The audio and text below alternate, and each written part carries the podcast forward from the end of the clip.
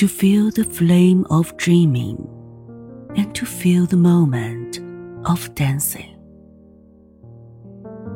When all the romance is far away, the eternity is always there.